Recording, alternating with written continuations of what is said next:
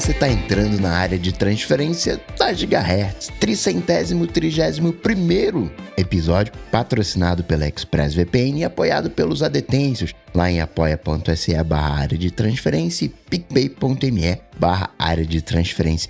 E hoje aqui comigo, deixa eu ver aqui na transmissão, ah, que bonito esses quatro quadradinhos, casa cheia, seu Marcos Mendes, Bruno Casimiro, seu Rambo, tudo bom? Olá, Olá. beleza? Oi, Excelente. Episódio que é aquela alegria de comemorar um ano de Gigahertz no ar. Aê. Olha, seu primeiro aniversário nos últimos dias. Parabéns para todos que fazem, que escutam. Alegria danada estar aqui um ano depois podendo comemorar isso com todo mundo. E partindo para os follow-ups, né, sobre aquele papo que a gente teve de roteadores na semana passada, o Edgar Contente, que trabalha com automação residencial, disse que eles usam muito o sistema da TP-Link Almada, que tem controlador de sites, né, que controla todos os sites né, dos clientes, um roteador corporativo né, que faz o load balance, link de backup, né, vários access points pela casa, com cabo categoria 6. Né, o sistema já vem com Wi-Fi 6 para minha alegria, né, e também tem mesh com vários pontos de acesso para alegria do Rambo.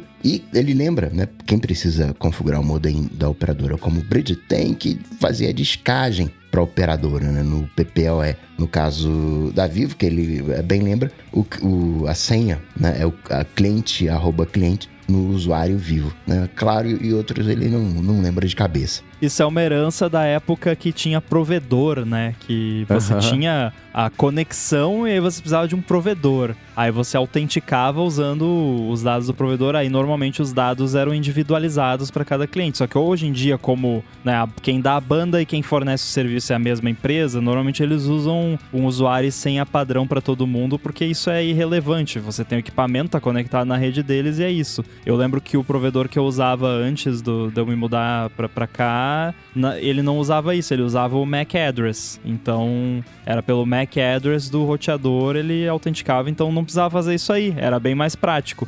Porém, quando eu instalei o Hero, aí eu tive que ligar lá pro, pro técnico deles lá e pedir, passar o MAC address do Hero e pedir pra cadastrar lá. Nossa, qual que era a chance disso dar certo, né? Pois tipo de é. coisa que até conseguir falar com um ser humano já ia ser 15, 20 minutos de tentativa e erro. Aí se explicar isso pra pessoa, esquece, né? Que bom que provedores que não são gigantescos têm mais, mais disponibilidade e mais boa vontade pra você conseguir fazer isso. Não, lá eu tinha o número do técnico. Eu mandava um zap lá pra ele, ô, ô fulano, ô fácil, João, hein? Me ajuda aí, né? Aí, E da semana passada pra cá, né, na história do Reddit, foi bacana porque o Reddit falou que, ó, não vou fazer mudança nenhuma, não sinalizou mudança nenhuma, não fez nada, e aí a gente pode continuar, certo? tá aqui na pauta aqui, ó. O Reddit ainda não sinalizou nenhuma mudança. dá pra ser o copo meio cheio o copo meio vazio da situação. né? E ainda assim, aconteceu um bando de coisa, né? Essa situação, ela é, é uma coisa que a gente não comentou na semana passada, que eu acho que vale a pena sempre comentar nessas situações, nem que seja pra é, é, deixar claro pra um, aquela pessoa que tá ouvindo que acha que a gente não sabe disso. A empresa, tem o cara, a empresa, ele faz o que ele quiser, etc. A, a iniciativa de dizer o Reddit até hoje passou por períodos bastante benevolentes com o uso da API, isso nos custa dinheiro, a gente agora chegou no momento em que tem que passar a ser rentável e vamos fazer mudanças. Tudo isso é ok, é jogo limpo, né? O problema é, de novo, é o repeteco da situação do Twitter. É a forma como isso foi feito. Falaram, pessoas que desenvolvem os nossos aplicativos, fiquem tranquilos que nesse ano não vai ter mudança. A gente vai avisar vocês com antecedência para vocês se planejarem para essas mudanças, se isso for acontecer. Deu três semanas falaram, então, na verdade, sabe o que que é? As APIs a gente vai mexer e preço, e vai limitar e etc. E vamos fazer isso por quê? Porque empresas tipo a OpenAI estão fazendo scraping do site inteiro e é isso que está nos custando. Então, o motivo pelo qual eles falaram que vão fazer isso não, não fecha com a limitação que eles vão colocar em prática. E aí, cortar, ah, desenvolvedores, vocês têm até 1 de julho para se adequar. Todo mundo falou, tá, adequar o quê? O Reddit falou, não sei. Então, o anúncio foi feito faltando um monte de pedaço, né? Ah, que os aplicativos que são voltados para acessibilidade vão ter isenção disso tudo. Aí falaram pro Reddit, tá, quais são os critérios? Ele falou, não sei. Então, todos os esclarecimentos que pediram pro Reddit fazer foram ou ignorados ou foram, ah, vai ser aquilo que a gente já sabe, que, que a gente já viu acontecer. É impossível não ficar fazendo o tempo inteiro paralelo com o Twitter. Com as entrevistas do, do Steve Huffman nas últimas semanas, chamou a atenção ele falar o seguinte: "Não, eu, se eu vi o Elon Musk fazer isso tudo que ele fez no Twitter e deu certo, eu achei que valia a pena fazer aqui também. E as pessoas perguntaram: deu certo onde? O site continua no ar, isso é dar certo, né? Ele falou: gente, as estratégias que ele adotou para que o site possa chegar no, atingir o break-even, né? Ou, ou assim, ficar no zero a zero, não ficar no prejuízo, foram estratégias que eu vou querer fazer aqui. Você fala, cara, ficar no- zero a zero onde? O site ainda está com prejuízos bilionários. Então foi uma série de justificativas que não funcionaram e aconteceu. Na semana passada a gente falou sobre como teve aquele apagão do Reddit, né? Chegou a 8 mil subreddits que ficaram lá como privados. Quando a gente estava gravando na semana passada, eu acho que eram uns 5 mil mais ou menos. E hoje ainda, antes de gravar aqui, eu dei uma espiadinha para montar a pauta, era um pouco mais de 2.800 subreddits que ainda estavam fora do ar. Há uns dias disseram que era um terço dos subreddits que estavam fora do ar. Então é, é algo entre esses 2.800 e, e uns 3, 3 e pouquinho, ou seja, uma quantidade significativa. O. Como é que ele chama? O cara do, do, do hard fork do platformer, Casey Newton, falou: uma coisa que o Reddit não fez ainda, que eles poderiam fazer, é tecnicamente possível fazer, é eles virarem uma chavinha lá e colocar todos os subreddits abertos e pronto. Eles não fizeram isso ainda, apesar deles terem essa opção nuclear embaixo do braço se eles quiserem. né? Eles começaram a ameaçar a tirar os moderadores que estão de greve dos subreddits que eles controlam, começaram a fazer isso recentemente e, em reação a isso, o que diversos subreddits fizeram foi marcar aquele subreddit como subreddit adulto, porque isso, o- do jeito que o Reddit é montado, os subreddits adultos não ficam sujeitos à monetização, para não acontecer de um anunciante comprar um anúncio e aparecer do lado de uma foto, um vídeo, um conteúdo que seja adulto, que ele não quer ter nenhum tipo de associação. Perfeitamente compreensível isso, né? Então o que, que eles começaram Eu a fazer? acho válido apontar que não foi só marcar como o Reddit, né, o subreddit como adulto, mas foi sim. tipo, galera, olha só, Aham. Nude tá liberado, pode postar à vontade. Eu achei engraçado porque, tipo, é, nos protestos na vida real, às vezes quando a galera fica muito emocionada, a galera começa a tirar roupa no protesto e tal, né? Aham. Então foi a mesma coisa, só que virtual, né? E aí, eu teve um que foi, só pode colocar fotos sugestivas do, do John Oliver, que eu achei o mais engraçado. É, o- é o, típico Reddit, isso, né? E aí, muitas instâncias fizeram isso, começaram a ser marcadas como instâncias de conteúdo adulto, acabou com a monetização dessas instâncias. O Reddit passou de um jeito mais incisivo ainda a excluir os moderadores, ter um monte de subreddit sem nenhuma moderação. E o que aconteceu de mais maluco, isso foi nos últimos dois dias, de ontem para hoje talvez, foi que muitos desses moderadores foram restabelecidos como moderadores por uma outra parte da equipe do Reddit que reverteu a decisão dessa primeira parte. Então, dentro ali do Reddit existe ou uma confusão, ou um desencontro, ou um apoio aos protestos. né? Então, é, em meio a isso tudo, aconteceu no começo do ano, eu acho, uma exposição de dados. Os hackers conseguiram pegar, eles disseram né, que tem 80 GB de falaram que são dados confidenciais, sem falar o que. O que, que é isso que eles estão ameaçando vazar caso o Reddit não reverta ou pelo menos adie essa troca de regras. E em meio a isso tudo, nessa última semana, nos últimos três, quatro dias, desde o fim de semana pra cá, o Steve Huffman tá meio quieto. Ele não vem dando tantas entrevistas quanto ele vinha dando. Eu não sei se eles vão adotar agora um, um radio silence até virar a chavinha do, da mudança das APIs e vai ser isso, né? O que é perfeitamente possível de acontecer, porque se ele tá tirando páginas ali do guia do Elon Musk de como lidar com a situação, o Musk, por exemplo, acabou com a área de imprensa do Twitter, assim como fez com a área de imprensa da Tesla, né? Então, se ele tá emulando o Elon Musk, como coisa que comentou lá no comecinho que poderia acontecer com outros CEOs mesmo, e a gente está vendo que isso está acontecendo, pode ser que ele não fale mais nada, ou pode ser que ele também siga, como é o Elon Musk, amanhã siga falando uns absurdos para inflamar ainda mais e nessa tentar provocar uma falta, levar algum erro que ele tente ficar com uma superioridade moral para falar, então tá bom, então agora vocês vão ser punidos porque merecem e o Reddit vai, vai ser assim porque vocês fizeram ser assim. Cara, é... o que eu acho mais bizarro é que ele conseguiu ser pior que o Elon Musk nessas questões aí da, do fechamento da API, porque, beleza, o Twitter fechou a API e tal, teve um lance lá de, ah, porque as nossas políticas não estão sendo seguidas e tal, que no fim, enfim, as políticas que não existiam, que aí passaram a existir cinco minutos depois deles uhum. publicarem isso, mas até aí, eu vou falar até aí tudo bem, porque perto do que o Reddit fez, isso até que é ok, e eu nunca esperava falar isso, porque você tem o CEO de uma empresa, tamanho do Reddit, tá, tudo bem, tá, tá no vermelho, tá, mas é um, uma empresa, né, poderosa e tal, o cara tem um poder e tal, que vem e tem a cara de pau de falar que um desenvolvedor, um Rambo da vida, né, tudo bem que o, o Christian lá do Apollo é um pouquinho mais conhecido que eu, mas enfim, um Rambo da vida, pô, ele tava tentando suborn, subornar, não, é, como é que é? Extorquir a empresa aqui, blackmail e-mail falando que ia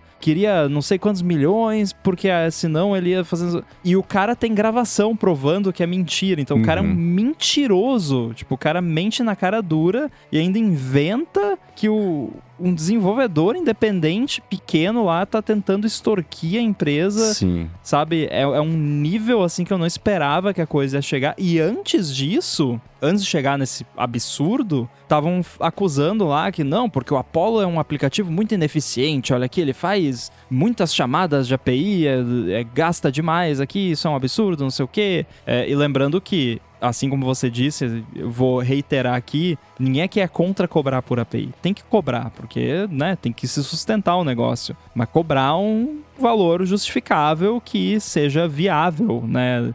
Porque o valor que eles estão cobrando não é tipo, não, se não cobrar esse valor, a, a API não é sustentável. Não. É tipo, é para matar os apps mesmo. A intenção é matar os apps, mas aí, como não tem culhões para chegar lá e dizer não queremos mais apps de terceiros, aí, ah, não, a API agora vai custar isso aqui, que vai dar 20 milhões por mês pro, pro Apollo. Mas não, a gente não quer matar a app, não. A gente tá disposto a trabalhar com vocês aqui. Ah, mas o cara tentou extorquir a gente. E é isso, né? é, é falta de, sei lá, cara de pau de chegar lá e dizer, ó, oh, não queremos mais apps de terceiros, a partir do dia tal não tem mais apps de terceiros e é isso, né? Não, aí inventa essas historinhas. É, e uma coisa importante que na semana passada, no turbilhão de informações que a gente tentou passar, é, eu acho que acabou se perdendo, esse caso específico do Christian Selig que faz o Apollo, a conversa que ele teve com o CEO foi o seguinte, você está me dizendo que para o aplicativo funcionar, seria um o, custo seria de 20, isso o desenvolvedor falando, seria de 20 milhões de dólares com esse preço das APIs. Você sabe, é uma coisa que o próprio Reddit fala, que o volume de tráfego gerado por quem usa esse aplicativo é enorme. Quem usa de verdade o Reddit usa esse aplicativo. É um paralelo de novo com o lance do Twitter, né? E até saiu esses dias que aplicativos de terceiros representavam 17% do volume de tráfego do Twitter. E eu aposto que o engajamento era muito maior de quem usava o aplicativo de terceiro e não do próprio Twitter. Então, no caso do e Reddit. Eu chuto que no caso do Reddit é até maior. Sim, porque você tem um aplicativo do Reddit que foi comprado, aquele Alien Blue, que foi em 2016 ou 2017, uma coisa assim, e ele quase não foi mais atualizado. Um monte de coisa nova do Reddit não entrou no aplicativo, e o Apollo, com o Christian Selig desenvolvendo ele como o principal trabalho dele, foi desenvolvendo as paridades de recurso e fez até recursos que não existem no Reddit que ajudam a galera da moderação e etc. Então facilita muito a vida de todo mundo. Com isso em mente, ele falou: tá, o, se, o problema é o dinheiro que o aplicativo custa para vocês e a gente tem um monte de gente que vai ficar desamparada por conta do aplicativo, beleza. Você, o que você poderia fazer é o seguinte: você compra o app então por 10 milhões e não 20 e fica tudo certo. E aí o CEO falou assim: você está me pedindo 10 milhões de dólares para você ficar quieto? E o desenvolvedor falou: não, não foi isso que eu falei. O, o CEO falou: ah, nossa, não, então desculpa, então eu entendi errado aqui, eu me, me despeço desculpas imediatamente. De novo, tô falando a frase que, que ele falou. E beleza, passou, e aí dias depois o CEO falou: não, o cara lá do Apollo tentou extorquir a gente, pedindo 10 milhões. O desenvolvedor falou: cara, não foi isso, tá aqui a gravação mostrando que você já sabia que não era assim, né? Então não dá para Não é uma disputa justa de argumentos quando um dos lados não deixa um detalhe como a verdade atrapalhar um bom argumento, né? Então fica complicado é, é, competir desse jeito. Essa É aquela estratégia do vendedor de drogas, né? Ele vai dando coisa gratuita e chega num determinado momento passa a te cobrar. Isso é amplamente usado na, na internet. Só que, e ok, tem que cobrar, né? tem que se manter. É uma empresa, não é uma ONG. Só que a maneira como o Reddit fez isso ao longo do tempo é que tá o problema. A maneira como ele uhum. incentivou, a maneira como ele falou pra galera: não, não, não, não, faz assim, galera, não, tô, tô, não, a parada é de vocês, a gente aqui é só coadjuvante, a gente tá aqui para fornecer o, o playground para vocês. Não, façam lá uma moderação com vocês e né, dar todo esse, esse apoio, todo esse suporte à comunidade, ainda que não provendo as ferramentas que deveria prover, os aplicativos de terceiros provém, e por isso que a galera usa tanto. Então teve uma ruptura muito grande no processo, né? Não foi um, galera, a partir de hoje eu vou cobrar. Foram vários, vários passos né, de deslealdade e, e manipulação até hoje. Não foi um simples anúncio, galera, vou a partir de hoje vou passar a cobrar. É, o que eu acho que é um, um, Isso tudo vai acabar vazando, a gente vai saber bastidores, mas o, o, tempo vai fazer isso, né? O que parece que eles, por conta de uma pressa que alguém botou lá uma pressão neles para arrumar a casa à frente do IPO, que o planejamento é que ele aconteça até o final do ano, mas não se sabe se isso vai acontecer de verdade. Sei lá, o Reddit foi fundado em uh, 2005? Acho que é isso. E de 2005 até o mês passado, ele foi levado de um jeito, a estrutura dele era essa. Foi isso que o Coca falou, né? O lance de, putz, de pouquinho em pouquinho foi sendo construída essa história do Reddit desse jeito. A impressão que deu é que de um dia para o outro baixou lá a ideia de que não, a gente vai ter que cortar todos os males pela raiz e temos que ficar rentáveis até o final do ano, até o IPO, que é claro que isso não ia acontecer. Esse tipo de transição, se você fizer ela de um jeito mais gradual, você consegue fazer ela de um jeito mais adulto, de um jeito mais responsável, mais respeitoso com todo mundo envolvido na brincadeira. Então, é, é claro que não tem um jeito do Reddit ficar rentável da noite para o dia ou em 3, 4 meses, como aparentemente é o que eles querem fazer. Eles estão já demitindo gente. É, de novo, o mesmo playbook que, que rolou lá no Twitter, mas a, a, fórmula do Twitter não deu certo, ainda, pelo menos, vai saber, né? Então, repetir isso enquanto ainda está no meio do roteiro é um risco enorme e eu acho que, e o principal medo deles, sabe qual que é uma empresa que, que errou e levou muito tempo para acertar? O Airbnb. Eles fizeram o IPO, eles valorizaram na abertura do IPO coisa de 30%, era um absurdo assim. E aí despencou, eles passaram um tempão em baixa e só no pós-pandemia eles conseguiram recuperar isso e estão fazendo isso por quê? Porque as mudanças que eles fizeram ao longo de um ano inteiro foram responsáveis, até as demissões. Né? As demissões, eu, eu falei isso aqui já, que o Airbnb foi um exemplo perfeito de como você faz demissão, lembrando que são pessoas do outro lado que perderam emprego, e o Facebook, muito colado em como o Airbnb fez, fez a mesma coisa, de um jeito decente essas demissões. Né? Então, é, existe um, um, um jeito responsável de fazer isso, e o resultado vem. Mas o que eu acho que eles querem pular é essa parte de fazer o IPO, valorizar na abertura, despencar logo depois e passar meses, anos talvez aí abaixo, como é o caso do BuzzFeed, por exemplo. O BuzzFeed também. Ele teve o IPO, deu uma explosão e até hoje tá, tá valendo centavos em comparação com, com a abertura, né? Quem comprou a ação, tipo, um mês depois que o BuzzFeed fez o IPO, até hoje não recuperou esse dinheiro, ele não vai recuperar. Então eles estão querendo evitar isso aí, mas há jeitos jeitos de fazer as coisas e infelizmente esse é mais um exemplo de, do, do que não fazer e que às vezes o mercado recompensa o que é mais maluco ainda. Né? A coisa de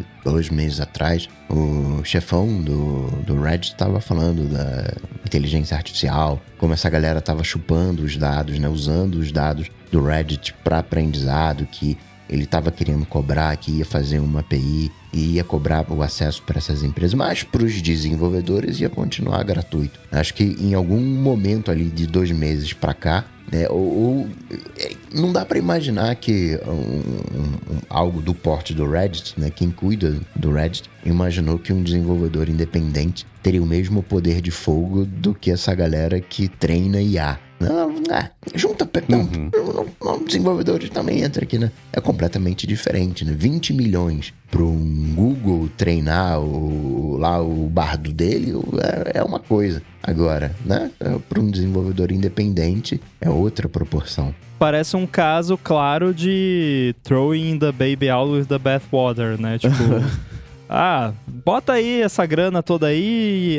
Ah, mas ó, tem esses apps aqui e tal. Ah, isso aí é um zap aí pequenininho, aí ninguém liga para isso. Aí o cara, eita, tá dando ruim isso aí. Ah, não, agora eu preciso fincar o pé no chão e falar: não, era isso mesmo. Eu não erro, eu sou uhum. infalível, né? Sou incapaz de errar, né? Em vez de só admitir, tipo, putz, foi mal aí, não era a intenção, vamos pensar melhor, é, né? OpenAI, Google e Microsoft pagam 20 milhões, os apps normais, entre aspas, pagam né, um valor normal, sei lá. Uhum. Eu, parece muito um caso assim, tipo, ah, faz aí que não vai dar nada. E aí, quando viu o problema que deu, né, e aí, né, não quis admitir o erro. É. E só, um, deixa eu fazer uma correção aqui, o Airbnb, quando ele fez o IPO, ele estreou na bolsa com uma alta de 113% em relação ao preço inicial das ações. E até hoje, se você pegar desde o começo até hoje, as ações estão em baixa de 8%. No caso do BuzzFeed, eles estrearam com as ações valendo 9 dólares, ficaram por seis meses com elas valendo 9 dólares, elas despencaram e hoje elas estão valendo 58 centavos de dólar. Então, o, a queda deles foi de 94%. Tiveram um, um, salto quando anunciaram que iam demitir um monte de gente e usar o, o GPT para fazer matéria, fazer quiz, etc. Mas ainda assim, desse dia até hoje já caíram 85% de novo. Então é um negócio que, que não vai se sustentar. E levando em conta o, como é que está o clima do mercado geral de, de tecnologia que se recuperou um pouquinho, mas para empresas de mídia não está muito bacana, o Reddit já sabe que escolheu um momento péssimo para fazer IPO, assim como o Airbnb, que ele adiou 3, 4 vezes para fazer, quando fez, teve essa valorização e despencou, despencou não. Caiu e até hoje segue em baixa. Tem algumas exceções, mas elas são, são meio raras, né? Tem, é, eu tô caçando aqui rapidinho as ações do Facebook, por exemplo, desde o IPO, que foi bem diferente, né? Que aconteceu lá em 2012 até hoje a valorização tá aí de 600%, mas também foi o último ano bem atribulado. Só de que de novembro para cá que eles voltaram a valorizar. Foi já 200%, mas eles são meio que exceção que comprova a regra. E claro, muito beneficiados por todo, toda a loucura do Twitter, né? Então, tem isso também. Um vácuo aí do mercado que o Twitter deixou e que os investidores resolveram realocar no Facebook, que também fez demissões, falou que não vai mais investir tanto no metaverso, etc, etc. O Reddit não tem nada disso para colocar a favor dele, né? Uma coisa que eu achei curiosa é que teve a treta no Twitter e a galera ficou meio. Ah, Mastodon, né? Vamos pro Mastodon. Né? A galera é, não, não é que não se importou muito, mas fala, né?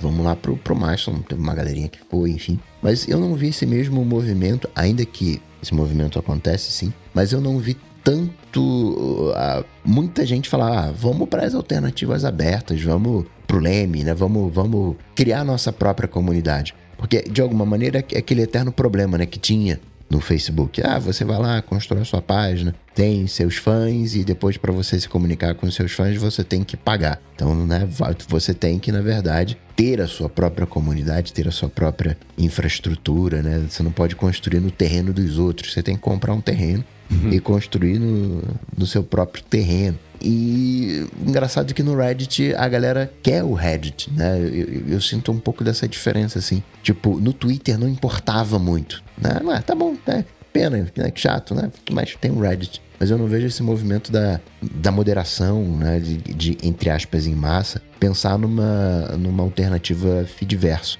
do, do Reddit. Não, na verdade, eu, eu não tenho muito o que falar sobre esse assunto, porque eu, eu não tô muito a par dele. Mas você começou a falar de ação, Mendes, do IPO e etc. E eu, eu queria perguntar um negócio que é a minha leiguice desse mercado mesmo. É que você tá falando que não deu certo e tal. Mas foi tipo o que aconteceu com o Nubank, né? Que eles abriram lá tal, deu ruim pra caramba e fecharam de novo, não foi? Não é isso? Sim, bem parecido. É, é tudo numa época meio parecida, né? Quando dava para imprimir dinheiro e você pedia, as pessoas davam e beleza, né? Tava um otimismo muito grande para todo o mercado e o Nubank existia uma expectativa grande de, de ação. Eles prepararam eu, eu muito bem. esperando muito. Então, né, eles prepararam muito bem o IPO, hyparam com um público especialmente que não leigo tinha eu. muita ideia do que ia fazer, eu, não, eu, que, que era, né? Eu, eu, até falei, né, porque esse negócio de compra um pedacinho do nu, miguxo, assim, é, é, não foi, eu acho, o jeito mais bacana de fazer isso. Tudo bem que nas letras miúdas devia estar todas as regras, os riscos, etc, etc, etc, mas as pessoas vão ler, né? Então foi isso. Eles foi, fizeram o IPO, eu acho que abriu com uma leve alta versus o preço mesmo do, do IPO, né? Fizeram a oferta inicial. Quando abriu as ações mesmo, o pregão já abriu em alta e foi o maior valor até hoje, né? De lá pra cá, eles só caíram. Eles despencaram quem comprou? 43%. Então, você sabe muito bem disso, né? Eles subiram um pouquinho, depois 45, ainda assim tava com uma baixa de 16, de lá pra cá só caíram, vem subindo aos pouquinhos, isso lá nos Estados Unidos, né? No, a BDR acho que eles recolheram. Não, teve uma época, é, eu, chegou a um ponto, eu posso estar enganado, mas eu tenho quase certeza que teve um dia que eu entrei no app lá e tava lá, ah, você tem um dinheiro aqui na sua conta, não quer pegar esse dinheiro e colocar em pedacinhos do, do Então. nu aqui? Eles faziam, eles faziam isso. É, não. É. É, então, ma- mas é isso. A gente nem tava falando de, de Reddit necessariamente, mas assim, eu acho é um meta comentário válido, não sobre a meta, sobre tudo isso que está aí, que é como o povo, né, a gente no geral espera um comportamento mais racional da, da- dessa galera. Oh, pô, empresário, investidor, não sei o quê. E é todo mundo ser humano. Porque, tipo assim, esse monte de, de besteira é o lance assim, pô, imagina você acorda amanhã e aí você tem 100 mil reais de limite no seu cartão de crédito e você não tem perspectiva de quando você vai ter que pagar. Tipo, você. Ah, não vai ter que pagar na fatura do mês que vem. Você vai ter que pagar daqui 20 anos. Ou, en- enfim, você não imagina quando você vai ter que pagar. Você ia gastar um pouquinho, né? A maioria das pessoas ia gastar um pouquinho. Com essas empresas é a mesma coisa. Tava numa fase boa, com crédito barato, com todo mundo. Ih, esse negócio de internet dá dinheiro. Vamos lá, né? Investe, bota 100 milhões aqui, 2 bilhões a colar. E 44 E a galera- bilhões numa rede social. é, vou, vou contratar aqui 50 mil engenheiros e engenheiras, que eu sei que a galera é boa aqui. Ah, mas o que que, o que, que vão fazer? Ah, vão escrever teste unitário. Bota aí pra escrever teste unitário. 50 mil pra escrever teste unitário, mais 10 mil pra fazer um botão e um pra testar ali, fazer teste de acessibilidade e tal, e beleza. Aí, do nada, chegou a fatura do cartão de crédito lá, do- dos 50 zilhões. Ops, agora. Como que a gente faz dinheiro rápido? É, tipo, foi nessa situação que, que muitas empresas se viram recentemente e, e ao longo aí, do- toda essa história aí do, do VC Funding. E no fim das contas é isso que acontece. Então, o lance é que a gente também tem que ser mais cético com relação a, a esse tipo de empreendimento, porque a tendência é acontecer isso. Em, al- em- mais cedo ou mais tarde vai acontecer isso. É, e- mas nem só de VC funding, viu? Se você for pegar mesmo as empresas Não. grandes, você pega agora é, né, o Spotify com o lance de, de podcast, né? Que teve demissões de massa e de um desinvestimento muito grande, muita gente, né? Saindo com a mão na frente outra atrás. Facebook é a mesma coisa, a Amazon é a mesma coisa, né? Todo mundo. A Amazon, eu não lembro os valores, mas é assim, duplicou a quantidade de funcionários durante a pandemia, que é claro que era uma coisa insustentável, e mandou um monte de gente embora. Claro também que era uma coisa assim, né? Eu lembro quando uma pessoa que eu conheço, bem, bem, bem amiga minha, é, ela trabalha num lugar já faz muito tempo. Vou tentar ser o mais abrangente possível para não entregar ninguém na, na história aqui. Trabalha num lugar super bem conceituado e, e já há muito tempo. Ela falou: olha. O Facebook me aproximou com uma proposta para fazer uma coisa lá. Eu falei, sai correndo, não passa nem perto. Porque hoje eles estão interessados nisso. Amanhã vai mudar o foco e vai todo mundo pra rua. Adivinha só o que foi exatamente o que aconteceu, né? Então é, é- é difícil você tomar decisões sem ter ideia do quão é movediça a areia que todo mundo tá pisando. Porque essas coisas, na hora que vão prometer, tá, tá tudo lindo, né? Mas amanhã muda de ideia, amanhã o Zuki acorda e fala: hum, quer saber? Esse negócio aqui não vai dar dinheiro, não. Manda todo mundo embora, vamos pegar esse outro, essa outra ideia aqui, vamos ver se é essa que dá dinheiro. E tem, então, e beleza, o Zuki dorme muito bem todas as noites. Muito obrigado, né? Então, E pode parecer, tipo, uma coisa, não, nunca, tipo, metaverso. Nossa, não, mas eu vou trabalhar no negócio de metaverso, nunca que eles vão desistir. E amanhã desiste. É, porque não, então. não, né? Ah, mas gastou, sei lá, quantos centenas de bilhões nesse negócio. Azar, não deu certo, bola pra frente, Uhum. demite todo mundo e faz outra coisa. É assim, começa não de novo. adianta. Pois é. A gente vai falar já já até o aplicativo Threads do Facebook, que já tinha um Threads que fechou.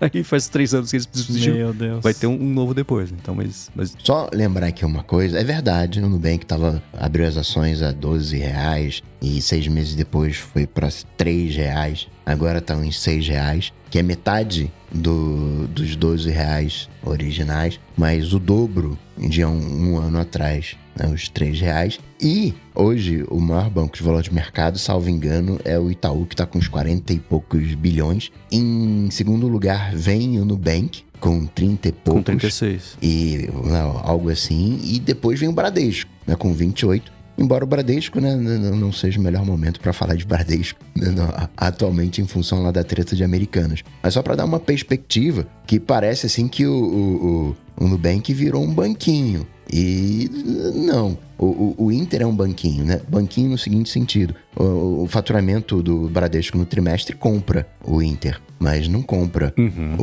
o, Nubank, né? Só para dar proporções. Ainda que seja verdade es- essa análise é, numérica, mas hoje o Nubank ainda consta por valor de mercado. A gente pode questionar se né, a coisa aí, mas por valor de mercado ele está entre os maiores bancos do Brasil. É, por uma absoluta coincidência, eu tô vendo aqui, o pior valor de mercado que eles tiveram foi há quase exatamente um ano, 17 de junho de 2022, que o papel estava 3,47 dólares, e disso para até hoje valorizou 122%. É muita coisa, claro que é. É, Aí você vai do IPO, ainda tá em queda de 35, né? Números são Isso é o meu pesadelo, dinheiro né? que tá lá.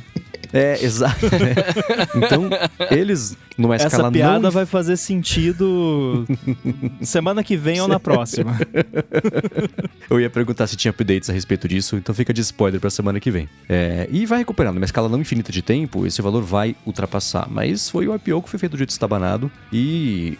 É, é, e tentando voltar ao assunto do Reddit, tudo isso que eles estão querendo evitar. Dá pra entender, perfeitamente compreensível, que eles não querem apanhar em público. Aí eles fizeram o quê? Foram apanhar em público de outro jeito, muito pior, né? Que é corroendo a confiança de quem ajudou a construir a plataforma e tá lá desde o começo, ou não, que tá, se juntou ao longo desses anos para conseguir fazê-la. Né? É, é, é, e eu vou voltar no tempo e falar a mesma conclusão de alguns meses atrás. É só uma grande pena que isso esteja acontecendo com o agravante de que o quê? Todo mundo, eu comentei isso com o Rama antes da gravação aqui, né? Todo mundo na internet, ao longo desses últimos 20 anos, aprendeu uma lição. Não irrita o Reddit. Com o Reddit não se brinca, porque eles são incansáveis, eles são criativos, eles não têm nada a perder. Tem muito tempo livre. O que, que foi fazer? O CEO da empresa foi lá e cutucou o vespeiro. Ele achava que ia acontecer o quê, né? Então o lance de marcar as comunidades como é, conteúdo adulto é o Reddit quintessencial e, e a gente pode esperar que vai ter mais capítulos desse jeito. A gente vai protestar e vai machucar, mas ainda assim de jeito que vai ser engraçado. Porque esse é o espírito e sempre foi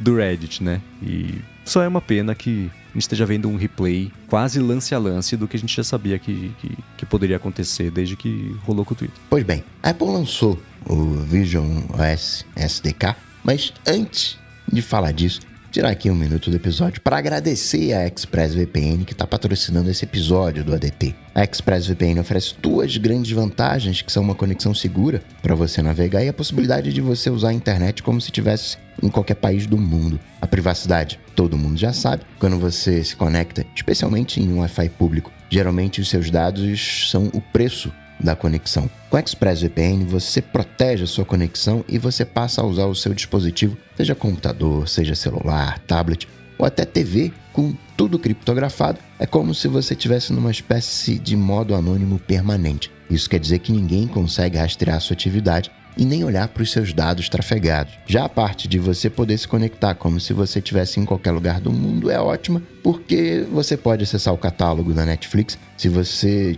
estivesse, por exemplo, no- nos Estados Unidos. O catálogo é diferente do que ela disponibiliza aqui no Brasil. É a mesma coisa para os serviços de streaming, não só de vídeo, como de música também. E o contrário também funciona. Então, se você estiver fora do país e quiser acessar um vídeo do YouTube, por exemplo, que está só liberado para o Brasil, com a ExpressVPN você vai lá na lista de uns 100 países que ela oferece, seleciona o Brasil ativa e pronto, dá para ver o vídeo. Uma preocupação que muita gente tem com o VPN é como isso afeta a velocidade de conexão, e isso é uma coisa com a qual a ExpressVPN também se preocupa. Por isso, ela oferece uma conexão rápida, sem atraso, conexão estável, confiável e conexão segura ainda por cima. Para conhecer melhor a ExpressVPN, faz o seguinte: acesse expressvpn.com/adt e com esse link você vai ganhar 3 meses grátis na assinatura do plano anual. Você tem 30 dias para testar também e ainda por cima, assinando por meio desse link, você ajuda aqui o podcast. Então, acessa lá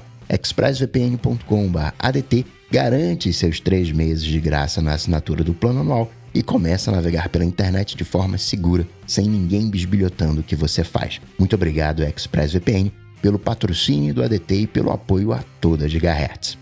Valeu. Valeu. Valeu! Pois bem, a Apple soltou o, o, o preview, né, o Vision OS SDK. Você já espiou, Rambo? Espiei, eu, eu tô meio irritado porque a- o horário da Apple, a hora da Apple é 10 da manhã, horário de lá, 14 horas, horário de Brasília, mas eles resolvem soltar esse negócio às 5 da tarde, horário de Brasília. eu tava contando antes aqui pro Mendes, eu tava levantando da minha mesa pra ir tomar meu banho, que é no final do dia ali, eu tomo meu banho, subo lá, às vezes eu fico um pouquinho ali no, no laptop, mais um pouquinho, mas é tipo finalzinho do, do expediente, assim, relaxar, deixar tudo pronto pro dia seguinte. Aí, pum, sai lá no newsroom lá, SDK do Visual. Não. E aí, não só isso, aí solta mais beta de tudo, e aí atualiza, e, aí 9 to 5, Felipe lá, ô Rambo, olha aqui, isso aqui no. Ah, né? E eu, tipo, eu só queria tomar um café e, e olhar a TV.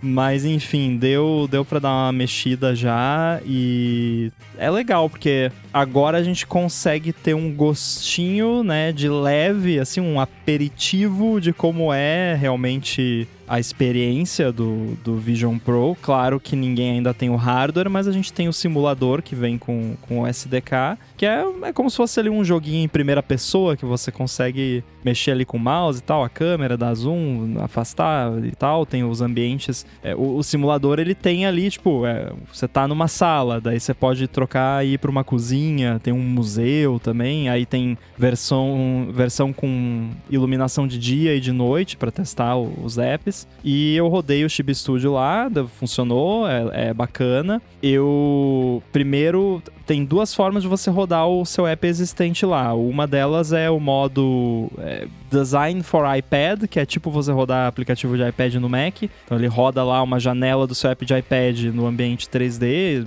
do jeitinho que ele é no iPad, ele vai aparecer lá. E aí você pode compilar ele de fato pro Vision OS, e aí ele fica com aquela aparência de, de vidro jateado, né? E você faz ali os recursos exclusivos do Vision OS. Eu fiquei um pouco surpreso com a quantidade de erros de compilação quando eu ativei isso lá no Chip Studio. É, tudo bem, é um projeto até relativamente grande, já de bastante tempo de existência, então tem bastante código lá que pode dar problema, mas tem umas coisas bem essenciais, assim, fundamentais de, de iOS que todo desenvolvedor iOS deve ter no código que não funcionam no Vision OS e já aparece, ó, isso aqui não tá disponível no Vision OS, se vira, dá um jeito aí. Mas aí ali com meia horinha de hashtag ifs lá no, no código, eu, eu consegui desabilitar alguns recursos no, no Vision OS, que aliás tem documentação oficial, eu não terminei de ler ainda, mas tem um, um documento bem completo da Apple, como adaptar o seu app existente para o Vision OS e tá lá na documentação. if OS XROS. XROS. Ah, Tá lá, tá na documentação. Então. XROS, o Shros vive, tá lá ainda na documentação oficial da Apple. Mas é isso, não deu ainda pra né, se aprofundar muito, porque eu tive pouquinho tempo aqui, mas é, já deu pra ver que rola, que dá, não é o fim do mundo você rodar o app nesse negócio. O app de iPad roda sem alteração nenhuma, só roda aí no Vision OS, ele roda sem problema nenhum. E só que aí não fica, né, com a carinha de Vision OS bonitão lá. Então eu fiz aí o, o mínimo que dava pra fazer por enquanto no Chib Studio. Aí ao longo da, da próxima semana eu vou dar mais umas mexidas pra colocar um uns toques a mais ali. Foi engraçado que eu postei um, um side by side lá no, no Mastodon do, do- dele rodando tanto na versão iPad quanto na versão Vision OS e alguém comentou: dos dois jeitos tá ótimo, é, eu adorei, não sei o que e tal. Eu fiquei assim, nossa, como eu queria ter, ter um senso de. Eu não sei, eu tô tentando falar sem, sem ofender a pessoa. A pessoa falou Menos inglês, senso de então- estética. É, eu queria não ser tão chato, basicamente, é o que eu quis Ter um dizer, senso de né? E- estética menos aguçado. é, eu queria olhar pra aquilo e falar, nossa, tá, tá legal. Eu- não, tá horrível, né? Ma- Mas, enfim, beleza, que bom que alguém gosta. Mas tá, tá, tá interessante aí. Tô gostando de brincar por enquanto. Com pouco que eu vi, já, já deu pra ver que dá pra se divertir. Se vale os 3 mil e não sei quantos lá, é, não, não sei ainda, mas o simulador é grátis, né? Então. É justo. Mas eu, eu tenho uma dúvida, o, Rambo, ver se você consegue me, me esclarecer aqui.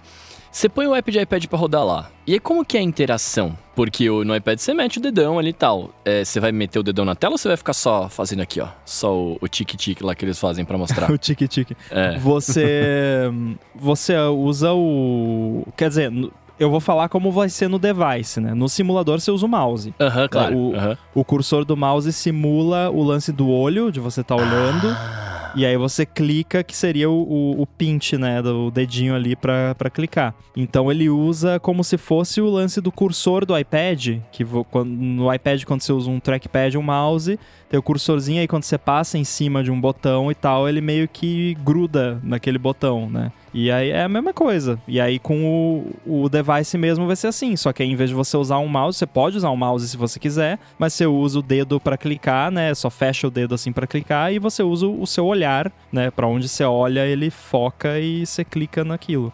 Eu fico pensando como que isso vai ser em, aplicativo que você usa muito multitouch, né? Porque fazer como você olhar pra uma coisa, beleza, né? Mas, por exemplo, tem um monte. Eu, penso, eu, eu jogo muita coisa, muita coisa não, também não é assim, né? Mas eu jogo coisas, bastante coisas no, no- no meu iPad aqui. E jogo de estratégia que eu consigo mexer mais de pôr mais de um dedo na tela pra mexer, eu fico pensando como é que isso vai ser adaptado, né? Porque eu não consigo olhar pra dois lugares ao mesmo tempo. Você vai ficar vesgo. É, é, sacou? É, é isso, né?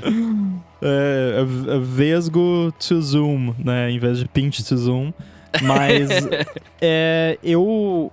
No simulador não, não tem como simular isso, mas eu imagino que tenha gestos com as mãos que você pode fazer, tipo, né, com as duas mãos. uh, Então provavelmente vai ter como fazer isso. E você pode usar controle também, controle de, de PS4, Ah, verdade. PS5, etc., se você quiser. Até parece que rola no simulador também. Você viu alguma coisa disso, né, Mendes? Do pessoal testando controle de, de game? De PlayStation, é. Se você conectar um. Deve ser um controle Bluetooth desses que é tipo PlayStation, né? Não, que tem um aqui controlar. Eu atrás, acho que eles, eles não falaram disso É, na é, Keynote? Que dava pra conectar no, no controle? Não, é no, no device, a gente tá falando do simulador. Ah, Parece no que o simulador, pessoal tá, já. É.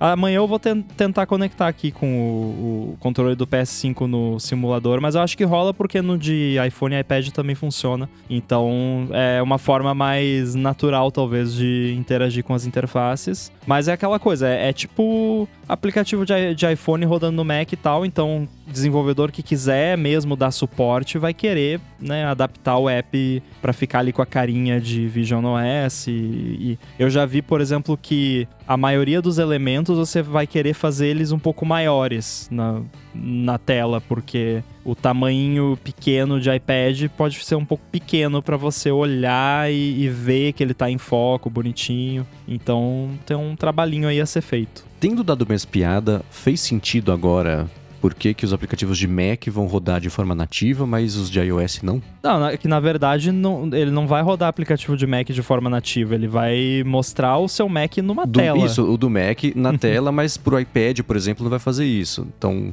não sei. É, mas é, é porque justamente porque ele pode rodar os apps de iPad direto em 3D ali, né? Então pra que usar o AirPlay safado, né? Tá, ok. Porque o Mac você vai ter ali um display virtual do seu Mac, que é um retângulo onde você vê a tela do seu Mac, como se fosse um display Uhum. mesmo físico. O iPad, os apps de iPad, você pode rodar vários um do lado do outro e tal. Do Mac você não vai poder fazer isso, você não vai poder ter um app de Mac de um lado, outro app de Mac do outro, porque é uma tela só, é um retângulo tá. em 3D ali que é o seu Mac. E app de iPad, ele roda normal, né? Eu até tava observando ali como funciona o, o simulador. Ele usa um, uma estrutura bem parecida com o Catalyst no Mac, que ele tem tipo o Vision OS, que é inclusive é o é, isso aí vai ser um saco, porque a gente é, é o XROS 1.0, né, que é o Vision OS. Mas lá no, no arquivo lá é XROS. É a versão 1.0, então eles não alinharam as versões. Mas aí tem lá, é, acho que é iOS Support Version 17.0, que é tipo Tá. é o Vision OS, mas ele tem os componentes de iOS 17 para rodar apps de iPad que rodam no iPad OS 17. Então é meio que é, é meio que um Catalyst da vida, duas plataformas ali combinadas numa só, e aí você tem apps adaptados que rodam de boa e apps que teve um trabalho de fato em cima que rodam nativamente. Hum. E eu vi, não sei se foi você ou se foi o Paul Hudson comentaram que storyboard não rola, né? Não. é- Ele brincou, é porque eu falei de, um- de uma classe bem básica que não tá disponível, mas aí ele brincou, ah, mas não tem storyboard, né? Que é aquele jeito de você desenhar visualmente a- as telas do app. E aí eu lembro que eu tinha visto já isso no, na WWDC, não sei se foi no Platform State of the Union, onde foi, mas eu tive a sensação que foi um lance tipo, ah, não é suportado ainda. Tipo, Ah, tá. eu, eu tive não é a o impressão contrário, que então. Mas eu não tenho certeza. E Uhum. faria sentido não. fa- faria sentido ser um negócio que eles não, não querem mais, porque cada vez menos o pessoal tá usando storyboard por conta do Swift UI e muita gente já Sim. migrou para fazer o código todo, a, a UI toda em código. Eu já não usava storyboard já mesmo antes do Swift UI, e muita gente já não usava. Então eu acho que é meio que um negócio que eles não estão mais querendo dar suporte mesmo. E, e, e nunca.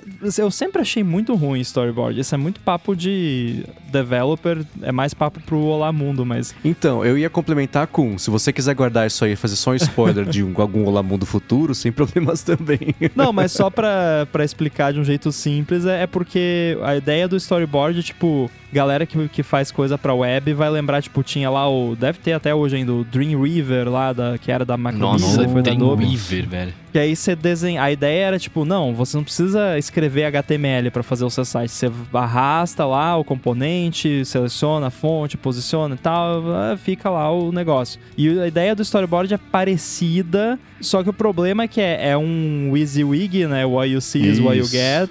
Só que peronomútil, né? Porque, tipo, você bota, coloca o botão lá. Daí, ah, eu quero botar essa fonte, esse tamanho e tal. Mas aí você ah, eu quero que esse botão faça alguma coisa. Você vai ter que escrever código para ele fazer alguma coisa.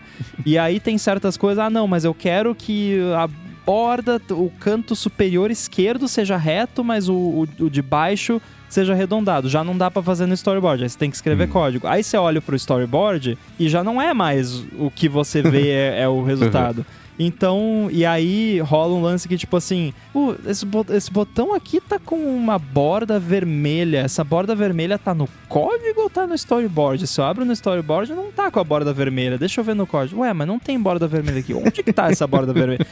É um inferno. Então eu nunca gostei, né? Tá explicado. Pelo menos quem programa pra web vai entender mais ou menos o que eu quis dizer. Mas eh, se tá acabando mesmo com o Vision OS, que bom. Porque já vai tarde pra mim, né? Mas tem gente que, que vai ficar triste. Mas eu acho que o, o Reality Composer Pro, lá que é, que é pra você fazer as paradinhas em 3D, meio que suplanta aí pra, pra essas necessidades, porque é como se fosse um, um interface builder pra 3D, basicamente. Gostei do WYSIWYG peronomútil.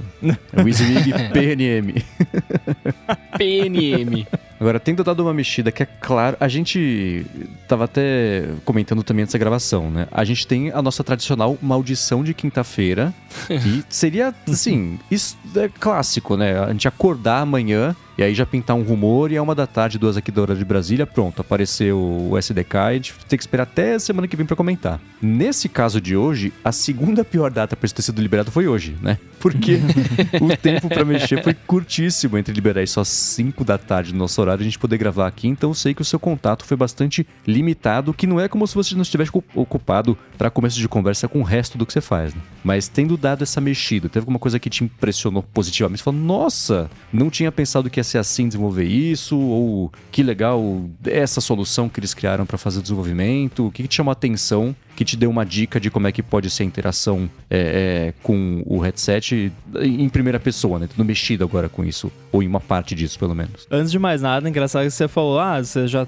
estava ocupado com tudo que você faz e tal. É engraçado que, assim, eu tava na expectativa que ia sair isso hoje. Então, uhum. eu, por puro feeling, não tinha rumor, ninguém tinha me falado nada, mas é o timing fazia sentido e só que eu tava preparado para sair às duas da tarde, horário de Brasília, que é quando normalmente saem as coisas. Aí chegou duas da tarde, a Apple lançou a atualização do macOS 12.4. sei lá o que. Daí todo mundo, tipo, ah, né, sério? E aí tá. E aí já, né, virou a chavinha, ah, então não vai ser hoje, beleza, vou voltar aqui pro negócio do AirBuddy aqui que eu tava fazendo e tal. Aí, né, 5 da tarde, ah, que dia bacana, vou, vou embora, vou tomar um café e, e é isso. Depois só tem que gravar DT. Aí, SDK do é, sério, né? Enfim, aí o que me chamou atenção, eu acho, positivamente, foi, embora tenha, eu, eu, tenha me surpreendido com algumas coisinhas que eu não esperava que não estariam disponíveis em termos de, de API, que, que é coisa bem comum no iOS, eu disse aqui, foi tipo meia horinha, eu já tinha o, o Chip Studio, que não é um app tão simples, rodando nativamente no, no simulador do negócio. Então foi fácil, assim, foi de boa fazer. Tudo bem que, assim, o Chip Studio é um, é um app com tamanho considerável em termos de código e tal, porém, é uma característica tanto minha quanto do Boom, né, que fazemos o Olá Mundo, e com certeza vamos falar mais sobre isso lá, a gente não costuma muito usar bibliotecas de terceiros e dependências externas nos apps. Aí, galera que usa biblioteca do Google lá, negócio de anúncio, não sei o que, aí vai ter que ralar para desativar esse negócio aí no, no Vision OS até esses fornecedores terem a, as bibliotecas. No meu caso, como é quase tudo só código meu mesmo, eu vou lá, fuço e, e faço funcionar. Mas uh, isso não é culpa da Apple, né? Isso é problema de, de quem fica usando biblioteca. É. Então, eu, para mim, assim, foi de boa. E olhando o resultado, daqui a, brinquei, né? Pô, isso aqui tá uma porcaria e tal. Tá uma porcaria ajeitável, né? Assim, é, alguns ajustes. Tá uma boa porcaria. É, uma porcaria boa uma bela porcaria. é, podemos dizer. É, uns tapinhas ali já fica menos porcaria e já fica algo usável. Então, me, me chamou atenção positivamente que não é um bicho de sete cabeças. Uhum. Tá. E a reação da comunidade geral que você viu, que também limitado, pouco, foi hoje no final do dia. Pelo que eu vi, que pintou na minha timeline do Mastodon, o pessoal tava impressionado. Não sei se não deu tempo ainda de achar os defeitos, que eles certamente vão aparecer, mas o lado otimista de, de, de, ver isso aí é falar: não, fizeram um bom trabalho, a galera tá empolgada porque de fato é, é promissor. Do seu lado aí, o que, que você viu de reação do pessoal? É, eu tô vendo, enquanto a gente grava, inclusive, scrollando a timeline aqui, porque ainda aparece, o, o pessoal ainda tá postando, né? O Steve Trotton Smith, óbvio, né? Tá postando aqui. Uhum. Eu vi que ele fez aquele app broadcast dele, já tava rodando, tá bem bonito, inclusive, já bem melhor que o Chip Studio, bem mais adaptado. E agora ele tá mexendo no pastel lá, que é de, de cores, né? E tem um. A gente pode deixar um link aí. Nossa, tá bem bonitão com várias janelas ao mesmo tempo, tudo. É, eu consigo, eu olho para essa imagem, eu já consigo imaginar, ah, esse, isso aqui eu colocaria numa layer mais para frente e tal, para fazer o esquema de profundidade, né? Que uhum. acho que essa que é a graça da brincadeira, né? Mas eu vi também um cara que faz um app chama Crouton, se eu não me engano. Vou mandar o link também pra gente deixar nas notas do episódio. Também já, já tá com o app dele rodando lá no, no Vision OS, já adaptado. E uh, um, um, tema que, que é recorrente é que ambos estão melhores que o Chib Studio no Vision OS. então, preciso melhorar aí, né? Mas eu não tive tempo, mas essa próxima semana eu vou mexer um pouco mais nisso. Então, esses trabalhos me chamaram a atenção. Eu acho que para quem tá ouvindo isso na sexta já vai ter bem mais novidades aí, bem mais demos da galera, coisas novas, né? Tipo, o que todo mundo tá fazendo agora é, ah, vou rodar aqui o meu app no XROS, Vision OS, e ver como é que fica, né? E uhum. a gente vai ver, talvez, até sexta já vai ter a galera, olha essa ideia que eu tive, né? Já começa demos de coisas novas, diferentes, que não existem ainda e tal. Eu tô com umas ideias malucas aqui de, de, de protótipos de AirBuddy que eu quero fazer, que não vou lançar porque App Store é um saco, mas só para brincar, para ver como é que fica. Então, uhum. acho que alguém para seguir, para ficar por dentro, seria o Steve Troughton Smith, porque ele posta tantas coisas dele, como ele costuma também dar boost ali no, nos posts da galera que, que desenvolve. Então, para quem quiser ver mais demos, mais apps rodando, dá uma olhadinha no Mastodon dele. Boa. É, a minha impressão, dando uma espiada na, na, minha timeline aqui que pintou, e tudo, eu vou falar de novo, tá? Faz cinco horas que esse negócio saiu, um pouco mais, mas cinco horas que o povo tá trabalhando, faz umas cinco horas. Mas vai ser curioso ver a galera de desenvolvimento encontrar jeitos de fazer os aplicativos parecerem uma coisa única, com uma personalidade visual única, porque vendo isso tudo na timeline é tudo meio igual, né? Eles estão todos meio parecidos, que é muito espaço de janela translúcida jateada, com um ou outro pedacinho de interface ali enfiado, uma imagem ou outra. Então, salvo, sei lá, o James Thompson, que é claro que já fez o Picalc lá em 3D, ele até postou, esqueci os ajustes da cozinha, tem uma cozinha lá no fundo, tá com até os ajustes ligados na cozinha. Eu postei um, um screenshot no 95 Mac lá do janelas de termos e condições do iCloud na cozinha. Essa tem que colocar para fora do prédio para caber inteiro, assim, né? O é. lado do céu até o chão, né? Mas vai ser legal ver as investigações gráficas para fazer o negócio parecer que está em casa, digo, usar tudo que a Apple mostrou hoje também das guidelines de interface de usuário, mas ainda assim ter um pouco de personalidade própria para não parecer só um monte de quadrados semi-transparente em cima de quadrados translúcidos com uma outra imagem salpicada ali em cima. O que dificulta um pouco nesse, nessa versão inicial Primeiro, óbvio, né, ninguém tem o hardware. Então você não ter o hardware é. dificulta para você saber como que é a experiência de fato, né? Que nem Sim. eu falei o lance dos botões pequenos. Os botões são pequenos no simulador, mas eu não sei, porque eu, eu não tô dentro do simulador para saber, né, na vida real que tamanho. Tá, tem ali uns objetos na cena que eu posso usar como referência e aí parece pequeno, mas não sei. Isso só, você só vai saber certo mexendo na vida real. Outro é, tem muito pouca coisa da Apple. Tipo, a gente. O desenvolvedor numa plataforma da Apple, normalmente, a primeira fonte de inspiração e de referência são os apps da própria Apple. Sim. No simulador do Vision OS, eu não vou abrir aqui agora porque pode dar ruim, mas tem é, tipo. Não, não, não, não, É, tem tipo o Settings, o, o Freeform, o Safari e o Fotos de nativo. Uhum. E aí tem tipo. No, tem o Shortcuts e mais uns outros lá, mas aí é a versão de iPad sem alterações, a versão né, adaptada lá de iPad. Então é muito pouca referência. Então a galera tá tendo que meio que ver vídeo de WWDC pegar a mensagem por lá, ler documentação, design guidelines e tal, para tentar montar um, uma, um entendimento do que é desenvolver para essa plataforma. Então, uhum é muita novidade para assimilar e eu acho que vai ter muita, muita experimentação também. A galera encontrando formas diferentes de resolver os Sim. problemas e encontrando a, a, sua personalidade, né? Tipo, onde que eu coloco o rosa do Chib Studio no, no 3D ali? Não sei, vou descobrir, uhum. né? É, né? A gente tá num momento que é como se fosse antes da invenção do pull to refresh. Isso. Isso é inevitável que vai ter alguma coisa nova que vai ser tão essencial e básica e óbvia e hoje intuitiva quanto o pull to refresh, mas a gente não sabe o que é ainda, que ninguém inventou. Jump to então... refresh. Você dá um pulo.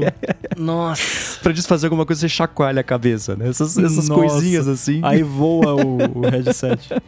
Nossa, mas eu, eu não imagino, eu imagino alguma coisa nesse sentido. Você até você chacoalha o iPad pra, pra desfazer. É verdade, né? um detalhezinho que eu achei legal é que foi. Quem O David Smith mostrou que tem um relógio em cima de um, de um móvel lá nesse simulador. E o relógio mostra que são 10 e 9, que é o Ah. Os ponteiros padrão de mostrar relógio em foto promocional do próprio Apple Watch também adotou isso aí. Então, esses Pena que a detalhezinhos Apple que eu não acho sempre faz divertidos. mais easter eggs, né? Tipo, É, tá, isso aí verdade, até né? pode ser considerado um, mas né, né, seria legal ter um um easter egg paper de do codorna, Bitcoin né? lá na mesa.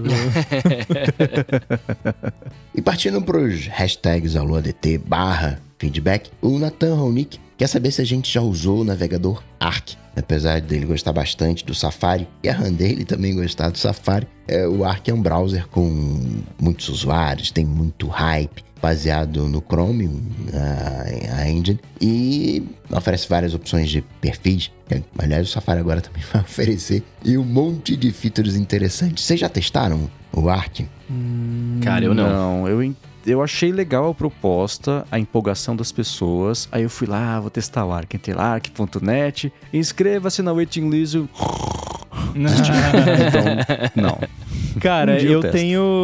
Eu, eu tenho uma impressão do ar que, que, que é tipo é a, a cientologia dos browsers, assim. Parece um, um clube secreto, assim, que todo mundo é muito próspero. Cara, como assim você não usa o Arc? Eu uso o Arc, é muito bom e eu sou muito feliz e tal. Então me conta sobre o Arc, Coca, porque tô curioso pra saber mais. Eu acho que já tá público o Arc, né? Salvo, salvo engano. Nope. Mas é, parece um sistema operacional. Pensa num sistema operacional, né? Num, num, num browser. É mó legal, né? Você, é, você tem um conceito de dashboard. Então você pode, por exemplo, colocar players ali. Só que você não ouve várias coisas ao mesmo tempo. Você só ouve uma. Então, né? Perde um pouco a funcionalidade comparando com o Safari. de, né, se você tiver um- como destacar, né, se você né, colocar ali no Picture in Picture, meio que já resolve. Mas ainda assim é mó legal, né? Você pode fazer anotações à mão livre, tem um campinho ali de notas. Ele é, é- é ideal para quem é, realmente trabalha no browser. Eu tive muito essa impressão de um sistema operacional no browser. Né, Todas aquelas coisinhas, né? Anotações, né? Que de repente ficavam em aplicativos em separados, você pode colocar ali. Você tem uma navegação lateral. Como tem no, no Safari, né? Que você tem aquelas. Quando você usa, seja lista de leitura, ou seja, um grupo de abas, né? Tem, tem algumas semelhanças, tem eh, plugins. Assim, no geral, eu achei. le- Não é pra mim, mas eu consigo ver pessoas aquelas pessoas que gostam de centralizar tudo, de repente o, o Arc pode ser uma opção, mas pra mim não, não conversou. É, eu fico sempre curioso pra testar quando falam dele, mas quando entrando no site agora, ah, experimente. Você fala, beleza, quero experimentar. Tá bom, dá seu e-mail aqui que a gente vai te falar a hora que você puder. Não. A hora que ele for lançado, eu vou ficar sabendo, eu vou poder baixar do mesmo jeito e não vou ter dado meu e-mail pra passar a receber spam. Então deixa pra lá. Mas é uma proposta bem bacana. Quem vai gostar é a Bia. Então eu vou falar pra ela. Talvez ela tenha testado já, eu acho que ela tava na waitlist também. Mas a Bia é do área de trabalho pode curtir essa ideia. Justo. Eu confesso que lista de espera é uma coisa que me brocha também, mas eu achei interessante, mano. Até quando eu tô dirigindo dublagem aqui, a gente é 100% no browser, né, que fica todas as paradas, então seria interessante de usar mesmo pra testar. Mas quando lançar, nós testa, né? É, então. Especialmente ferramenta de IA, que eu tenho, eu tenho testado um monte, até pra poder falar de um jeito bacana, especialmente no Hipster Fora de Controle lá com a Lura, é, é 90% é isso. É um modelo de negócio que não tem um produto ainda, mas tem um e-mail pra você se cadastrar e receber quando estiver pronto. Então tá, tô com essa saturação também de putz, cada coisa nova que parece muito legal, ela é só um, um conceito que tem uma lista de espera e daqui a três meses você recebe e-mail com acesso.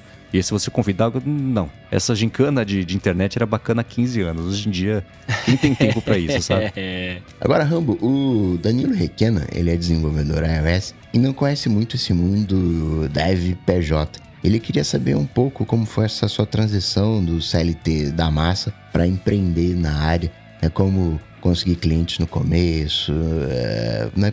como é que foi essa sua transição? Ah, eu quero saber também. Eu vou fazer uma sacanagem aqui que eu vou falar que ele precisa escutar um episódio do Olá Mundo, onde eu e o Boom falamos sobre os diferentes regimes de trabalho como desenvolvedor e desenvolvedora, que aí a gente abordou bastante desse assunto. É, e aí nesse a gente falou sobre, por exemplo, a diferença entre você ser. Porque, tá, você não é CLT, mas você não ser CLT é só uma questão de regime tributário, digamos assim, e, regime de trabalho. Porque eu já não era CLT quando eu trabalhava pra, na firma. Né? Eu, eu era PJ já trabalhando lá na firma, né? A famosa pejotização que muita gente acha o fim do mundo. Eu acho maravilhoso, acho que depende, né? Vai, cada caso é um caso. Vou ser cancelado, provavelmente, porque eu falei que eu gosto de, de, de pejotização. Mas enfim, é, aí no caso é só um- uma questão mais né, de, de arranjo de se você vai ser uma pessoa física ou pessoa jurídica. Aí no caso de você trabalhar de forma independente, você pode ser um, um freela, né, um contractor lá que fornece serviços de desenvolvimento para outras empresas, ou você pode ser um- uma empresa que tem os seus próprios produtos, que é o meu caso. Então, o, o lance de conseguir clientes não se aplica tanto, porque no meu caso conseguir clientes é fazer marketing dos meus produtos para que pessoas comprem, assinem, etc, né? Então, aí é marketing, é anos de você estudar ali marketing, onde que dá para fazer anúncio, criar relação com imprensa para fazer anúncios de updates e, e matérias sobre updates, né?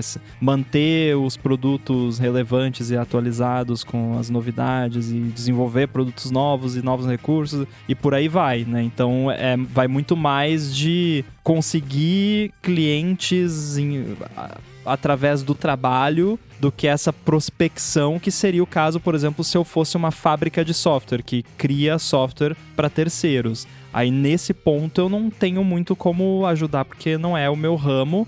Eu trabalhei um pouco com isso na época que eu fazia site, mas eu era péssimo nisso, então também não, né, talvez hoje em dia seria um pouco melhor. Mas o, o Boom trabalhou mais nessa área e, e lá no Olamundo ele deu dicas que, que eu não me lembro, porque faz um tempinho já que a gente gravou esse episódio, mas eu prometo que eu vou achar aqui qual episódio foi, a gente vai deixar ali o link, que acho que é uma hora eu e o Boom falando sobre esses diferentes regimes de trabalho como dev e quais as vantagens, desvantagens e quais que a gente prefere. Posso só fazer um adendo aqui, que é uma coisa que eu sempre penso na gente falar e sempre passa o momento. Eu quero lembrar que foi nesse episódio para poder chamar isso no futuro. A gente usa bastante, ah, é, você fala, ah, isso aqui é marketing. A gente fala, ah, o chip M1 da Apple, o M, não sei o que lá, é marketing. Eu acho que vale a gente esclarecer que tem muita gente que eu acho que tem a imagem de que marketing é uma coisa meio suja, uma enganação, é um jeitinho, o, o que o Breno fala, é um xalalá que você dá ali. Não é? Na essência, marketing é a forma como você vai se posicionar ou posicionar alguma coisa para o mercado, como você se apresenta, como você promove os seus benefícios. Então, o, o que o Rambo fala assim, ah, você tem que ter o seu marketing para o mercado, é isso, é você, como é que você se apresenta? Quem que, que você é, como as pessoas te percebem, né? Como as, as pessoas pensam em você, pô, elas pensavam no Rambo como cara do Spelunking de coisa do iOS, hoje pensam no Rambo como desenvolvedor independente, o cara do AirBuddy, esse tipo de coisa, né? O fuçador ainda assim, mas de um outro jeito, né? Uma forma como Nossa, que maravilha! O O fuçador. fuçador. É um bom título. Rambo, o Rambo. fuçador. Oferecimento. Então, Aliás, a a coisa que eu mais tenho saudade da época do Spelunking era da forma como me descreviam no- nas matérias de imprensa que eu via mandando pro Mendes, né? Ó, cada matéria que saía de alguma coisa que eu achava, eu inventava uma forma nova de, de me descrever e eu achava fantástico. Uhum. Então, mas você quer saber? Nessa época era um marketing ruim, porque era difusa a mensagem de que você Exato. era, né? A Exato. coisa foi, foi se moldando até você ser o Rambo, né? É, é uma diferença. Então, sempre que a gente falar sobre, ah, isso aqui, o nome que ela vai dar, isso é marketing. Não é de um jeito pejorativo, não é, ah, é um jeito que ela vai usar para enganar. Não, é como vai, eu já usei termo uma vez, como vai mercadar, como é que vai trabalhar ativamente no mercado para promover uma coisa, seja o produto, seja o nome, seja si mesmo, né? Eu acho que principalmente por conta de marketing pessoal, que ganhou um sinônimo e equivalência de charlatanismo e charlatanismo e, sei lá, coach, é, Não é por aí. Quando a gente falar de que isso é marketing ou que você, é, como você faz o seu marketing, pensem nisso. Como que você se posiciona e se promove do jeito mais é, literal da palavra possível E não como é que você engana todo mundo e, e, e fica rico. Não é por aí. Cara, é, o, o marketing é, é, como qualquer outra coisa. Você pode usar pro bem e pode usar pro mal. Né? Então, se você tem um produto, um serviço bacana e tal, e você usa o marketing para conseguir expor da melhor forma possível quais são os benefícios para quem é aquele produto, porque tem muito disso também. Às vezes você tá vendendo um negócio ali que não é para todo mundo, né? Tipo, o Vision Pro da Apple não é para todo mundo, é caríssimo e tal. Né? O próprio AirBuddy não é para todo mundo. Já, já aconteceu de mandarem e-mail pro suporte do AirBuddy perguntando: "Ah, eu não tô entendendo muito bem. Será que é para mim, não sei o quê?" E eu respondo: "Não, cara, acho que não é para você não." Tipo, podia falar: "Não, compra aí, é maravilhoso." não, mas eu, eu, eu sei que a pessoa não vai ficar satisfeita porque não é o que ela tá precisando. Então eu falo: "Não, cara, não é para você mesmo." E tudo bem, né? Nem tudo é para todo mundo. E aí o lance do marketing é isso, você pode usar pro bem, pode usar pro mal. Aí tem esquema de pirâmide que usa marketing de, de uma forma brilhantemente malvada, né? Pra, pra enganar as pessoas. Né? A propaganda de aplicativo de aposta por aí, né? Que na internet Nossa agora tá senhora. uma, Mas febre. deu uma treta isso aí. É, pois e tem que dar mesmo. É. Então, é aquela coisa, pode usar pro bem, pode usar pro mal. Eu vou deixar na descrição do episódio um link para um Planet Money que fala sobre a origem do esquema de pirâmide. O primeiro É Ponzi Scheme, bom. inventado pelo Ponzi, por isso, por isso É o mesmo, nome. É, é uma história bacana, eu vou deixar Ah, aqui é pra muito quem quiser bom. conhecer. Recomendo também. E por fim, o Edgar Contente quer saber se a gente usa meia colorida. Ah, sim, eu comprei elas brancas, hoje elas são meio acinzentadas. Meio beges. Mas não, acho que do, do jeito que ele está falando, o Rambo agora, pra quem tá vendo ao vivo, Mostrei tá a mostrando suas meia meias preta. pretas. é, né? Colorida, chama. Meu irmão adora meias coloridas, meias com pequenos tacos, a comida mexicana, ou sei lá, bolinhas, ou animaizinhos, aviãozinhos e tá. Por um momento eu achei que era aqueles taco de piso de taco, sabe? Como assim? Uma meia de não madeira. duvide, seria uma boa meia, talvez. Sacaneando mas... toque-toque, né? Mas não, desse jeito não. Eu uso meias brancas 99% do tempo e três vezes por ano que eu uso um sapato é, social é meia preta. Não, eu só uso meia preta e, e tem que ser a meia, entre aspas, invisível, aquela que, né, de, cano curto. A que- pequenininha. Nossa, Aham. essa eu detesto com todas Camisinha de pé, forças. basicamente. Aí, É. aí tá melhorando. eu, eu tenho as minhas regras. As minhas regras são simples. Nada contra quem usa aquelas meias coloridas que fica parecendo um palhaço. Tudo bem, acho divertidíssimo. Dou altas risadas. né? Só falta colocar aquele sapato né, também com a ponta comprida. Mas pra mim, meia branca é pra ir pra academia. Então, tu- legal que tô vendo que o Mendes vai muito à academia porque tem muitas meias brancas. E é verdade, porque ele vai mesmo. Então, né? Mas eu tenho a meia branca de ir pra academia e a meia branca de dia a dia. A de ir pra academia é amarela. É, então, a academia é um tatame, é preto Ficou. e fi- eu não fico. des- Eu detesto a- com todas as minhas forças estar descalço. A sensação do meu pé tocando o chão sem nada entre uma coisa e outra é uma coisa que eu Eu execo. também não gosto. Nossa, eu não, Então cara. tu- Eu amo ficar. Eu, em casa, eu não Cara- uso calçado dentro de casa. Eu tô de Nossa, meia agora não. dentro de casa porque tá frio. Quando tá frio, eu fico de meia. Se não, eu fico descalço. Adoro. Não, Eu não existe detesto- isso. Eu só fico sem chinelo no banheiro. Eu tiro o chinelo na porta do banheiro, porque chinelo é sujo. Pra ir no banheiro tomar banho, beleza. Pé descalço, saio do banheiro. Chinelo 100% do tempo aqui em casa é chinelo, porque eu não ando de meia, só meia também, porque eu vou acabar escorregando e caindo. Mas na academia são as meias com, no, no tatame, as meias que são as mais velhas, e as meias novas que ainda estão brancas de verdade, essas são as de dia a dia. Então qualquer de certa forma tá certo. Mas cano alto, aquela que, que termina no calcanhar, não, não, não, não funciona não. Mas te falo que pra mim meia, é, a cor da meia tanto faz, porque pra mim meia é que nem cueca. Cueca tem que estar pra dentro da calça e meia tem que estar pra dentro do sapato. Se você coloca meia pra fora, seja sapato ou tênis, tá errado. E tenho dito.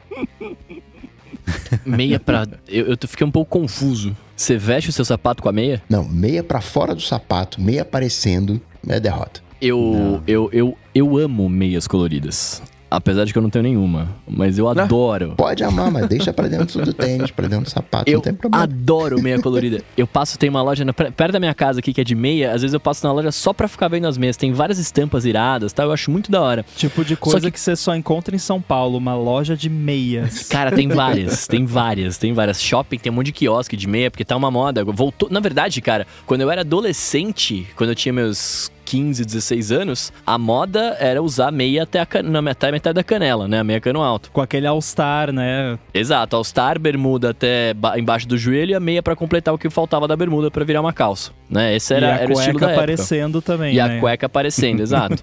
É, esse era o estilo da época. Aí, eu não sei, eu não lembro quando que rolou essa transição, mas em algum momento rolou a transição de que usar meias na canela não era mais tão da hora. E aí eu comecei a usar só as meias curtinhas também, e hoje em dia eu não consigo usar meia comprida. Eu só uso a meia comprida quando eu vou jogar vôlei, porque aí eu fico, às vezes eu bato um calcanhar no outro e já me machuquei de, de cortar ali, então ficar batendo na meia tudo bem. Agora, durante a vida eu não consigo, eu não acho bonito. Mas eu acho as meias animais, assim, saca? De ver meias coloridas. Meião só tá liberado pra quem joga futebol.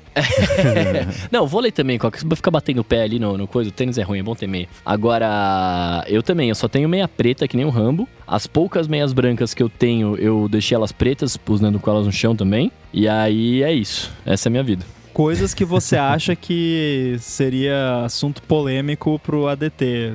Android versus iOS, Windows versus Mac. Coisas que são polêmica. Cor de meia.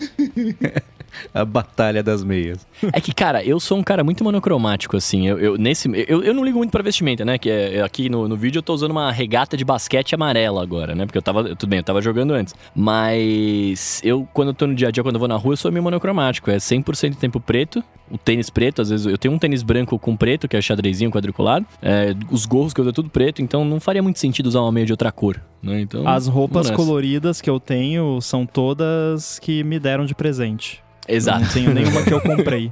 Eu ganhei essa aqui. Excelente. Agradecer aos apoiadores que nos apoiam lá em apoia.se barra área de transferência e picpay.me barra área de transferência, ao patrocínio da Express VPN, ao Edu, que faz toda essa mágica acontecer. Para falar comigo, vocês sabem, só ir lá no Google bater Cocatec que a gente troca uma bola, ou então no Instagram, no coca.tech. E para falar com os senhores, Maravilha, eu sou arroba Bruno Casemiro no Instagram mais próximo de você. E é isso, vai lá que a gente troca uma ideia. Bom, eu sou MVC Mendes no Mastodon e também no Instagram. Apresento um monte de podcast aqui na Gigahertz e o Bolha Dev e Hipsters Fora de Controle.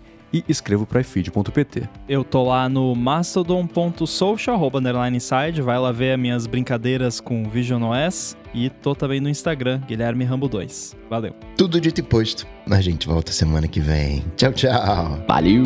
Falou! Valeu.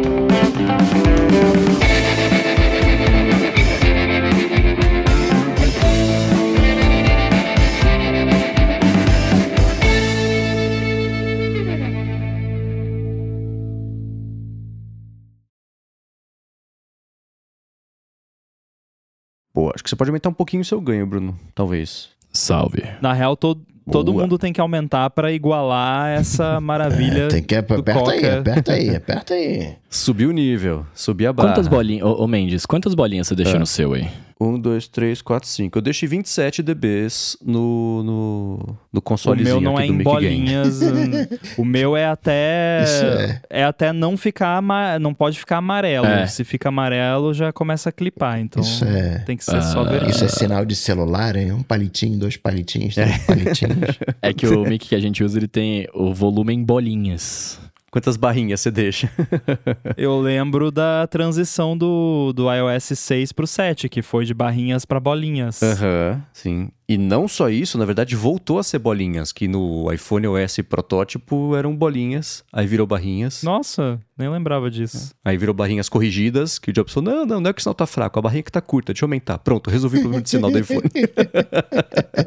e aí depois Tem virou bolinha. coisas de iPhone que a gente esquece que existe, até como desenvolvedor. Vocês se lembram, e eu acho que isso existe ainda, mas vocês se lembram em iPhones tradicionais, sem ser da- do design do iPhone 10, que quando o app estava usando a, a conexão, aparecia um loading na status bar lá em cima? Não. mas aparecia. Tipo, quando o app tava fazendo download de alguma coisa e tal, aparecia lá, em vez de apare... não aparecia um loading só no app, aparecia lá no cantinho superior direito, lá na status bar do sistema, um spinnerzinho Nossa, lá indicando que, tipo, tá acontecendo atividade de networking nesse device. É. E é engraçado porque o app tinha que fazer isso. E hoje em dia eu acho que não é mais assim. Mas eu, eu lembro que, tipo, o app tinha que falar pro sistema: eu estou carregando um negócio agora. Nossa. E agora não estou mais carregando nada. E tinha todos uns esquemas lá pra você fazer. Pra, quando começar o request, ele aumentar um número lá. E aí, quando chegar em zero, daí para. Porque você pode fazer vários requests ao mesmo tempo e tal. Nossa, aí esses dias eu tava lembrando disso. Nossa, que, que tanta coisa que tinha que fazer, né? Que não precisa mais se preocupar hoje em dia. Que bom, né? Da primeira vez que eu tentei pensar em talvez aprender a, a- desenvolver para o iOS, eu lembro que tinha umas lições que era sobre como você tinha que sempre liberar a memória, informar para o sistema que tinha terminado uma tarefa tal e liberar a memória, tem que informar Nossa. que não precisa mais dela para voltar para o sistema, pensando, cara, não.